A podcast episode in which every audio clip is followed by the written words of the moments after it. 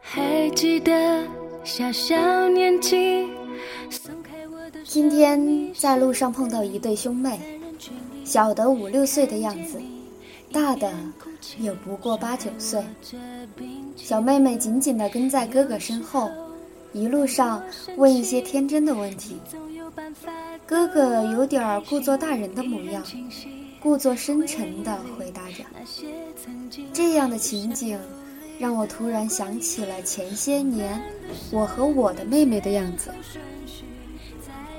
我的妹妹比我小两三岁，矮半个头。她那时也是这样，屁颠儿屁颠儿的跟着我，我去哪儿，她跟去哪儿。她也总是问一些问题。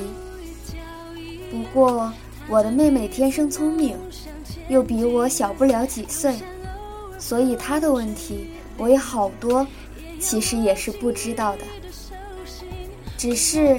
我总是要保持一个很厉害的、万能的姐姐的形象，所以总是信口胡说。但那个时候她都相信，然后一脸崇拜地看着我。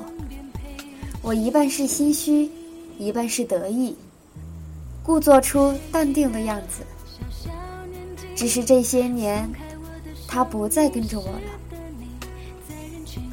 大概。是我上了高中以后吧，他上另一所初中，两条不一样的路线，两个不一样的作息。除了休息时间，交集的时间越来越少，而且他也长大了。作为一个比我这个姐姐厉害得多的优等生，我也没有什么可以回答她的了。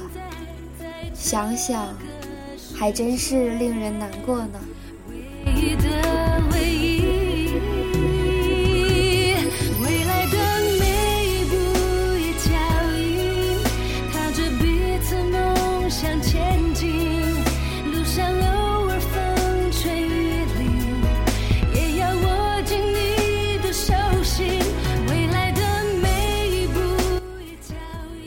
样的一首歌。来自于温岚的同手同脚。我没有刻意的去了解过这首歌，但我总感觉这似乎是写给兄弟姐妹的歌曲。我相信兄弟姐妹都是上帝送的无比珍贵的礼物，是无可替代的另一双手足。所以，如果你有兄弟姐妹的话，请在睡前对他说一声晚安吧。相知相惜相依为命别忘记彼此的约定我会永远在你身边陪。